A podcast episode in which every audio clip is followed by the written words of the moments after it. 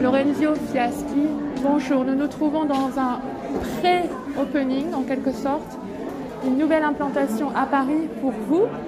En quoi est-ce que c'était, même si vous étiez déjà au 104 en quelque sorte, en quoi est-ce que c'est important à ce moment-ci de votre histoire, de la galerie, de vous retrouver dans le Marais? Alors, il y avait eu euh, en fait euh, deux mois, euh, très peu de temps en fait, une promenade qui était faite dans Paris dans le Marais, et donc une, tristesse qui est due par Paris, qui est due au Covid. Mm. Et ça nous a donné envie de faire quelque chose, d'être une goutte d'eau pour rafraîchir un petit peu la situation ou dire, donner à boire une petite graine pour faire pousser une plante. Et donc c'était très très très rapide. On a trouvé l'espace, on, a signé. Euh, tant que même le propriétaire a dit bon alors vous allez ouvrir quand? Il m'a dit bah, si on peut mi-janvier. D'accord. Et lui a dit ah bon l'année prochaine vous avez le temps. J'ai dit non non non mi-janvier et on a tout installé en une semaine.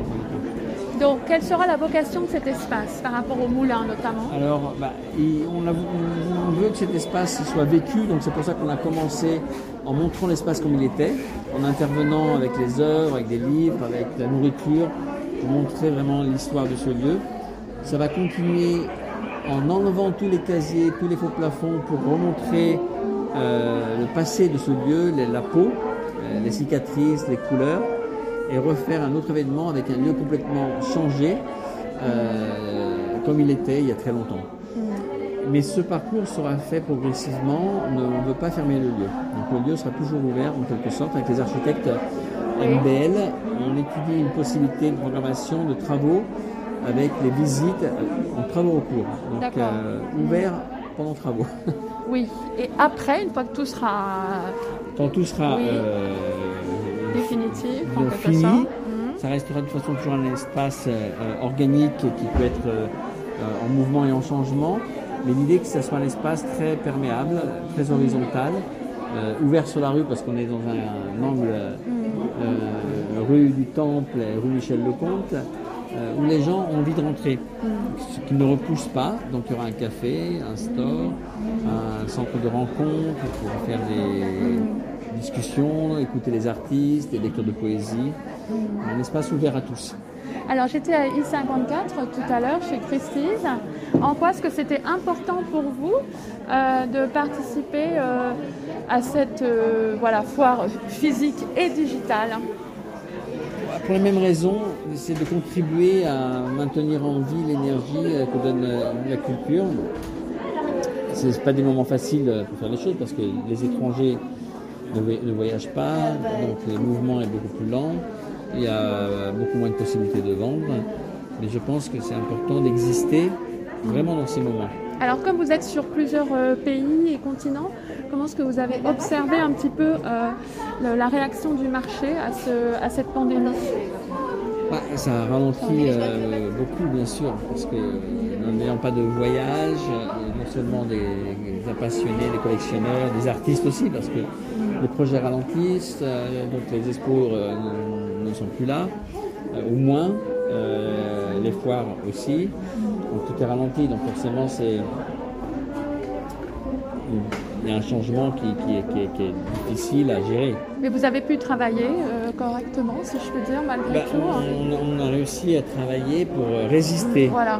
Moi, mon, avec Mauricio et Mario, mes deux amis associés, on, pense que dans cette période, il faut travailler trois fois plus et, gagner trois fois moins. Oui, mais en quelque sorte. Pour réussir justement à résister, pour exister prochainement.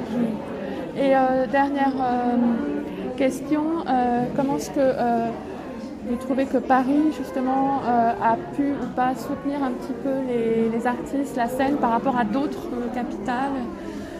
Ben, tous les pays, je pense, ont essayé de faire leur mieux. Personne n'était préparé à une situation telle qu'elle. Et donc je crois que